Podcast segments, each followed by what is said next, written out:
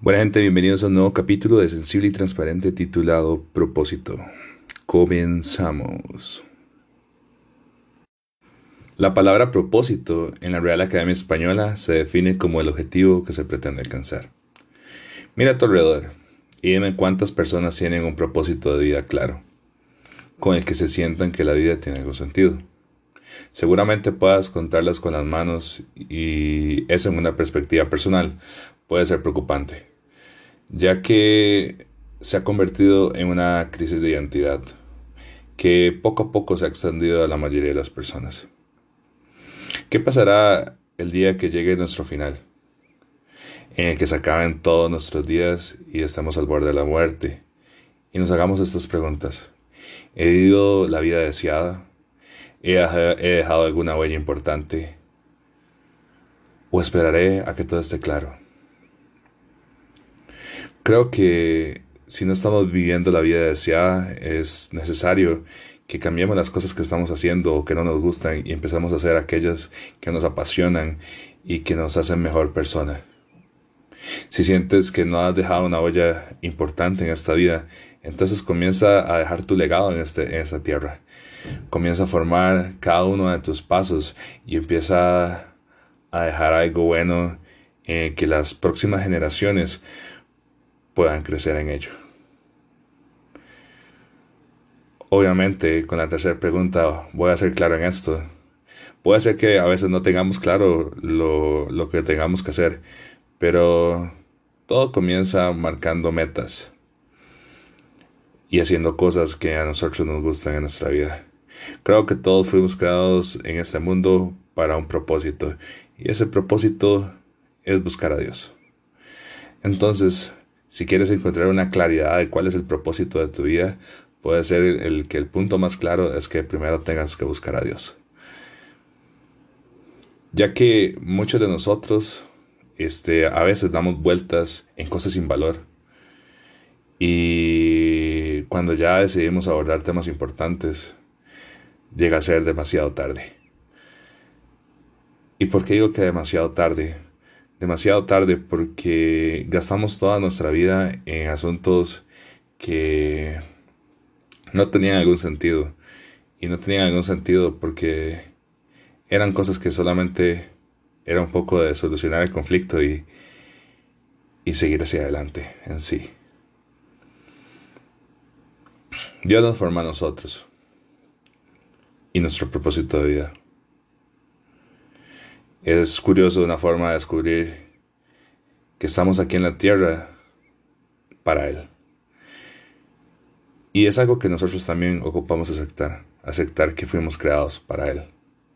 Si no me crees, escucha lo que dijo Bertrand Russell eh, en, en algunas de sus frases. Si no sabe quién es Bertrand Russell, Bertrand Russell es un famoso filósofo matemático lógico y escritor ateo. Y él decía más o menos esto. Él decía que al menos de que se dé por hecho la existencia de Dios, la búsqueda del propósito de vida no tiene sentido. Y claro, ¿cómo la vida llegaría a tener sentido si lo primero que hay en nuestro corazón humano es orgullo? Es orgullo y puede escucharse fea la palabra, pero hay necedad en nuestra mente y queremos negar a nuestro Creador. Ponte a pensar. Un científico hace creaciones o crea una sustancia química nueva. Y esa sustancia química nueva no pudo crearse de la nada, tuvo que tener un creador. Al igual que si alguien que ha estudiado mecatrónica hace una nueva máquina para mejorar la vida humana, esa máquina tuvo un creador. Entonces, si todo diseño y toda creación tiene un creador de por medio, ¿cómo nosotros podemos negar a Dios de que Él sea nuestro creador? Ya que, como también dicen los ateos, nada puede existir de la nada. Entonces nos deja muy claro que para poder encontrar el propósito de nuestra vida, primero tenemos que reconocer quién fue el que nos creó, quién fue nuestro diseñador. Si no me crees, podemos ir a Colosenses 1.16, cuando dice, porque en Él fueron creadas todas las cosas, las que hay en los cielos y las que hay en la tierra, visibles e invisibles, sean tronos, sean dominios, sean principados, sean potestades. Todo fue creado por medio de Él y para Él. Nuestro propósito de vida excede más allá de nuestros logros o nuestra tranquilidad, incluso aún más allá de nuestra felicidad.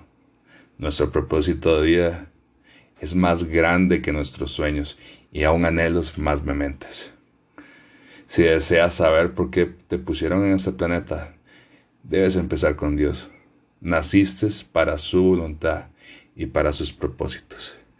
Creo que la parte más clara de lo que te quiero dar en este episodio es que si quieres saber por qué estás en este mundo, primero tienes que ir al corazón del diseñador que te formó y ese diseñador es Dios. Espero que te haya gustado este episodio, que haya marcado tu corazón y te haya hecho pensar, así como Dios lo ha hecho conmigo en el proceso de escribirlo. Y quiero decirte algo claro. Dios ya tiene un propósito de vida para ti y tiene una línea marcada. Y aunque quieras o no quieras cumplirla, Él la va a ser cumplida en tu vida. Y en esa, en esa senda en la que Él te ha puesto, vas a ver su poder, vas a ver su gloria, vas a ver su mano en todo.